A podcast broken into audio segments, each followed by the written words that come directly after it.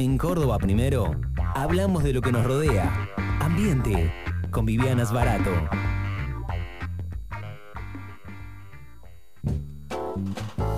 Bueno, antes que nada, eh, el saludo, obviamente, la presentación ya está dada, pero bueno, el saludo, Vivi, ¿cómo te va? Bienvenida a esta mm, primera intervención, primera columna que haces acá en, en- en piso. ¿Cómo la estás pasando? Excelente, Mm. muy, muy buenos días. eh, Jorge, Andy y todos los que ya se han presentado por acá y a toda la audiencia. La verdad es que eh, tuve la oportunidad de llegarme hoy y lo estoy pasando muy bien. Muy bien, desde muy temprano. Hola, Vivi, Casi que más temprano que nosotros Pero llegó, por vamos a supuesto, y además llegó no con las manos vacías. No, no, no. se una Llegó- panadería se Una trajo. panadería se trajo. Muy bien, sí. Vivi, Muy, muy bien, Viviana. Muy bien usted. Eh, es un gusto, estoy aprendiendo muchísimo. Me encanta la radio, por supuesto. Pero además Sí. me dijo, mirá, es el último programa, yo quiero ir. Ojo. Muy bien. Por eso la tenemos acá. Eh, vamos con el. Vamos con, la columna. Tengo... eh, Ah, Antes que nada, sí, vos decime. sabés que tengo en mi celular Ajá. a un señor conocido, eh, Pepe Ortega creo que se llama. José Emilio. José Emilio, que dice, sube a su Instagram un, una toma, dice, les presento a dos amigos y está sentado en un bar de Buenos Aires, eh, creo que a su derecha está Borges, eh, está tomando un café el tipo. Ah, o, sea que él estaba en un lugar autónoma. público. Claro, por eso. Por eso eh, había como un... como el- un ruidito. Eh, vos, en, en la ciudad autónoma de Buenos Aires, el tipo tomando un café Con Borges. con, Con Borges, bien, ¿eh? un encuentro bien literario. Eh, tengo la portada de mm, el diario Clarín, eh, en este caso, que corresponde al 28 de septiembre de 1993. Estamos trasladándonos a 30 años y dos días atrás. Eh, el título principal no lo vamos a mencionar, pero me llamó la atención algunas otras eh, noticias que forman parte de la portada. Dice que con esta edición eh, vas a tener tu, tu parte del diccionario y biblioteca visual Clarín. Entre otras cosas dice Panamericana. Macri se quedó con el peaje, dice.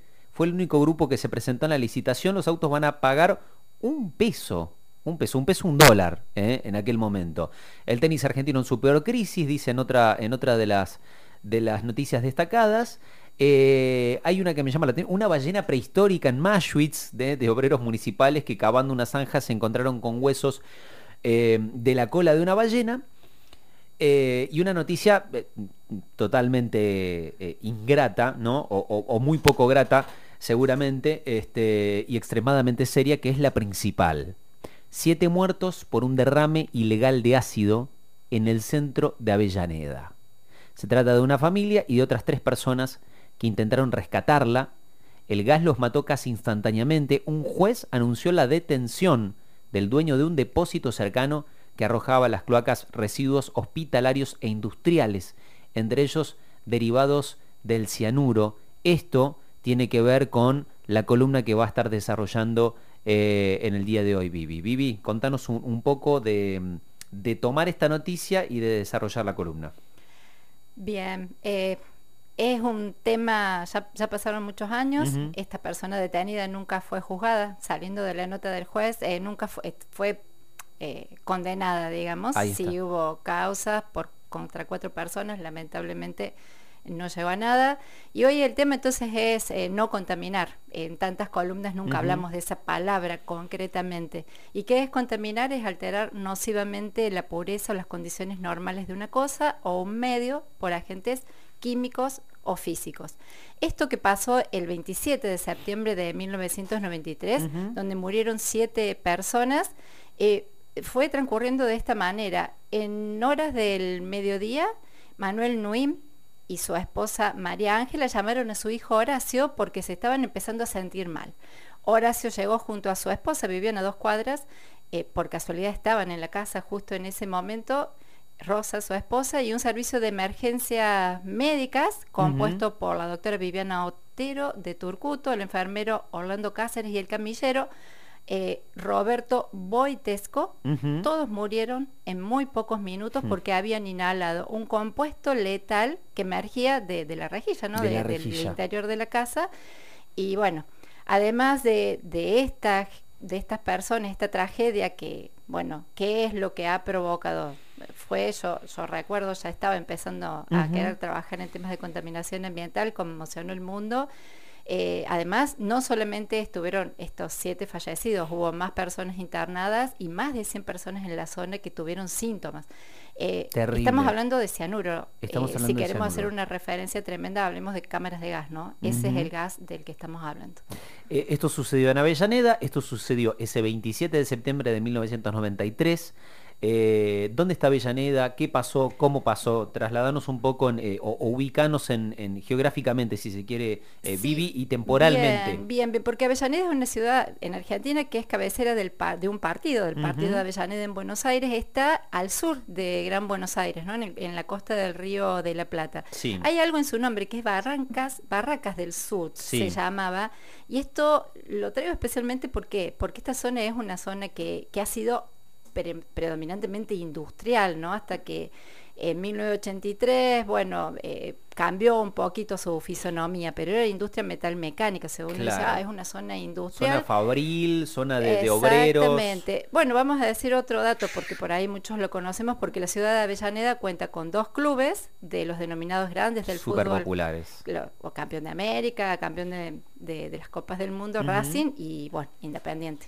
Que eh, bueno, entonces, ¿por qué decir esto? ¿no? ¿Por qué mencionar Avellaneda? Principalmente porque uno cree que por ser una ciudad industrial la gente puede estar eh, sometida a estas cosas. Bueno, voy a traer a colación acá que el día 27 de septiembre de cada año se celebra el Día Nacional de la Conciencia Ambiental y precisamente... Es a partir de este hecho, de este suceso es la ley 24.605 de diciembre de 1995, que en su artículo primero dice declarar Día Nacional de la Conciencia Ambiental el 27 de septiembre de cada año en memoria de las personas fallecidas como consecuencia del escape de gas cianhídrico ocurrido en la ciudad de Avellaneda, provincia de Buenos Aires, este 27 de septiembre, y dice, a partir de la vigencia de la presente ley, todos los años en dicha fecha se recordará en los establecimientos educativos primarios y secundarios los derechos y deberes relacionados con el ambiente, mencionados en la Constitución Nacional, por ende en todas las demás leyes, y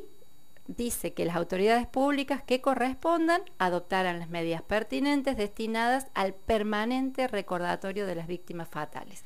Este contexto eh, fabril, industrial, eh, eh, nada, con, todas las, descripciones que, recién mencionabas, Vivi, em, ¿convierte a Avellaneda, a esa zona, a esa ciudad, en un lugar peligroso, digamos, para vivir, para habitar? claro, es, es quizás por eso, ¿no? Esto de decir, a ver, describamos a Avellaneda, porque hay una asociación, se va, ah, bueno, no, para ahí peligro, no.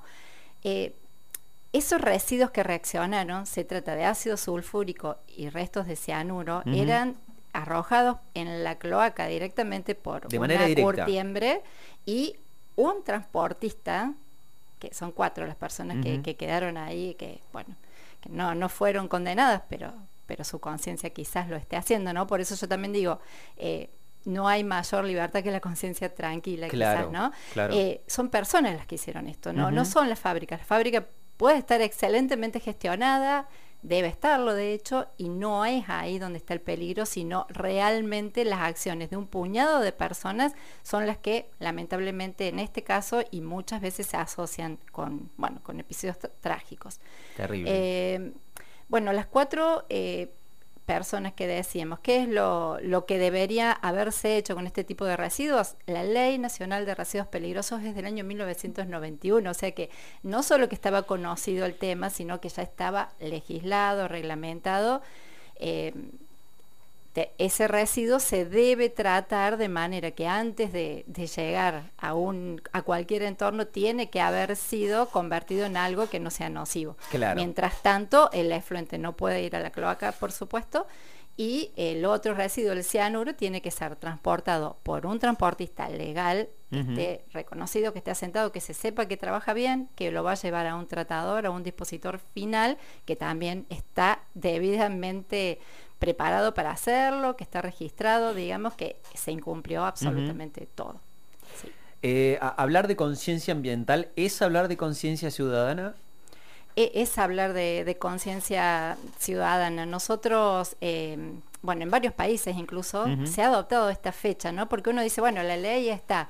Y sí, la ley est- está. eh, evidentemente no fue suficiente y en varios países Es se ha como adoptado. sacarlo también, es, es como sacarlo de ese pedestal, ¿no? De, de decir, no, mira, esto está en la ley, pero Sí. digamos, trasladarlo a la vida del, del día a día eh, y, y fundamentalmente, digamos, a eh, de algún modo na- naturalizarlo, ¿no? Más, Es- más allá de decir, no, pero esto, esto está reglamentado, por así decirlo. Claro, porque a veces decimos, ah, bueno, pero hay una ley de residuos peligrosos Exacto. que dice que esto eh, no debería haber pasado, pero pasó. Lo que pasa es que a veces yo digo, y venimos de la nota con el juez, y digo, todos los días en Argentina, de acuerdo a cómo funciona nuestro derecho, deberíamos leer el boletín oficial, cosa que no hacemos, y por eso también es un instrumento para las políticas ambientales, la educación ambiental, y esto que estamos haciendo y, y que es también la declaración del Día de la Conciencia Ambiental, donde claramente dice que hay que hablar de, de esto, hay que decirlo, y varios países eh, han adoptado esta fecha para promover la responsabilidad ambiental de la población y evitar colocarnos en situaciones individuales o colectivas de vulnerabilidad. Eh, el símbolo de la ley llama la educación ambiental como instrumento de gestión. Se supone que estas personas no arrojaron los residuos a la red para matar a alguien, Pero actuaron con desconocimiento, que es una manera de ser irresponsables, al menos ese calificativo sí estamos seguros de poder dárselo. Es necesario estar atentos para conocer el manejo adecuado de ciertos productos que por su persistencia en el ambiente, la explosividad, la solubilidad, la reactividad, características de cómo se van a degradar, alteran las condiciones normales de los suelos, del agua, de la tierra o del aire en este caso, y bueno, nos dejan expuestos a consecuencias catastróficas como las que acabamos de mencionar. O, eh, bueno, eh, uno podría encontrar lamentablemente otros ejemplos Hay a lo largo del mundo. Sí, bueno, sí, hacer conciencia entonces sobre el manejo de esas sustancias tanto en el hogar como en la escuela, los centros de trabajo y los demás espacios eh, es necesario. Eh, seguramente con, con- con los elementos correspondientes, quienes fueron a socorrerlos podrían haberse salvado. Eh, pero digo, ¿cómo, ¿cómo se toma o cómo hay que tomar la decisión de usar ropa, máscaras de seguridad para socorrer a personas descompuestas? Digo, eh, ¿cómo se trabaja sobre eso? Este caso es usado tanto en Argentina como en otros países como ejemplo eh, de que se tiene que tener desde la defensa civil y desde los, desde los servicios médicos un paneo de cuáles pueden ser las situaciones a las que se va a asistir. O sea, no vemos que estén yendo los servicios médicos siempre con máscaras antigas ni con equipos especiales, pero sí es, sí es porque se ha avanzado en conocer medianamente qué es lo que puede llegar a estar ocurriendo que está provocando este tipo de reacciones, ¿no? Bien.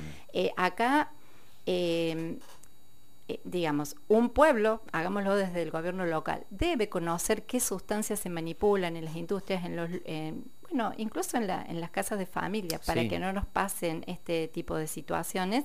Creo que, que se ha avanzado, eh, toda la gente que hace gestión de riesgos está claro. eh, y están preparados si llega a ser caso, de hecho ahí aparecieron después cuando fueron a sacar los cadáveres en las fotografías, yo recuerdo imágenes de esa época que están con equipos especiales Sí, y con sí. máscaras, porque bueno, por evidentemente el tipo de reacción donde la gente murió de, de inmediato, eh, estaba hablando de un gas, de algo en el aire, por, la- Claro, la- claro. por lo letal del caso. Y bueno, ¿no? Y también esto, también eh, eh, algo que nosotros decimos, eh, eh, y digo, ser repetitiva, porque lo hemos dicho varias veces, al edificar o al hacer modificaciones en una casa o departamento hay que cumplir las normas de construcción. Toda norma de construcción te va a exigir que en la parte de las cañerías, de, de los desagües, cualquier conexión cloacal, haya trampas que eviten que vengan cosas del exterior al interior de, de la casa. Entonces, recordemos, así como para decir, bueno, si, si la mayor libertad es tener la conciencia tranquila, ¿cómo hago yo para saber qué cosas están bien o mal? Bueno, están las leyes, están los permisos municipales. Si voy a hacer una modificación, una construcción, siempre debo ir a obras privadas, en el caso que fuese algo particular, como un domicilio. eh, en obras privadas nos van a dar las instrucciones, están las normas y tenemos que tener un profesional capacitado y habilitado para que nos, bueno, nos Nos asegure asesore, que ¿no? estemos, Claro, sí, en, sí, este- sí. en otros casos hablamos de, de terremotos o de prevención de, de que se prenda fuego en la casa, en este caso de que no ingresen agentes externos a de regreso, que, que la cloaca nos esté devolviendo algo al interior del domicilio. Qué interesante. ¿eh? Esto tiene que ver ¿no? con, con aprender de algún modo. ¿eh? eh, para no dañar a, a otros, para no dañarnos a nosotros mismos, ¿no? Para, para contemplar todo tipo de variables y fíjate que es significativo, ¿no? Pues eh, cómo eh, este hecho trágico, ¿no? Que sucedió hace 30 años, lanza un montón de disparadores. Digo, eh, de los controles que tienen que recaer y, digamos, las responsabilidades que tienen que tener, en este caso, industrias, de qué medidas de seguridad tenemos que tomar para nuestros, nue- nuestro, nuestro propio hogar, nuestra propia casa, de las medidas de seguridad que tienen que tener quienes tengan que venir a socorrernos o tengan que ir a socorrer a determinadas personas, ¿no?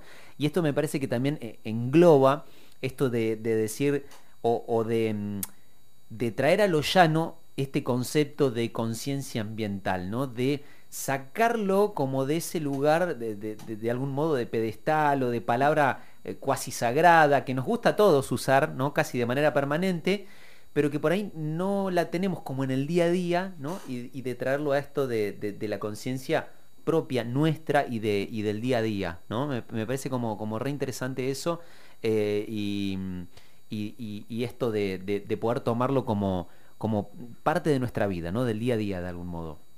Sí, y si me permiten Andy y Jorge, eh, decir que, que desde la columna número uno, donde empezamos hablando de terremotos, siempre por ahí movido por lo que estaba pasando, o por efemérides como los días de eh, la conciencia ambiental, eh, bueno, ojalá que la columna haya dejado este mensaje, que cierre con una nota muy, muy trágica, un recordatorio muy trágico. Hay familia que de, de toda esta gente, imagínense el día 27 de septiembre, todavía ahora debe ser un día trágico de recuerdos para toda esa gente.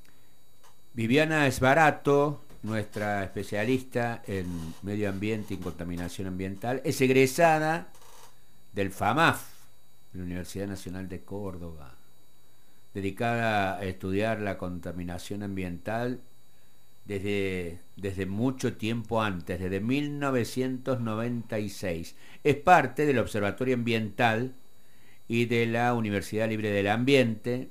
Eh, bueno, estudió animación sociocultural este, y eh, en, el- en la Secretaría eh, de Medio Ambiente de la provincia, actualmente integra eh, el staff allí. mucho aprendizaje que lo volcó en nuestras columnas para el desarrollo sostenible. Vivi, muchísimas gracias de haber compartido con nosotros estos sábados. Bien, ha sido un gusto, un honor que me hayan invitado y muchísimas gracias a todo el equipo. Saludos también a la gente de Cosquín y a toda la audiencia. Gracias, Vivi. ¿eh? Muy rica las facturas, además.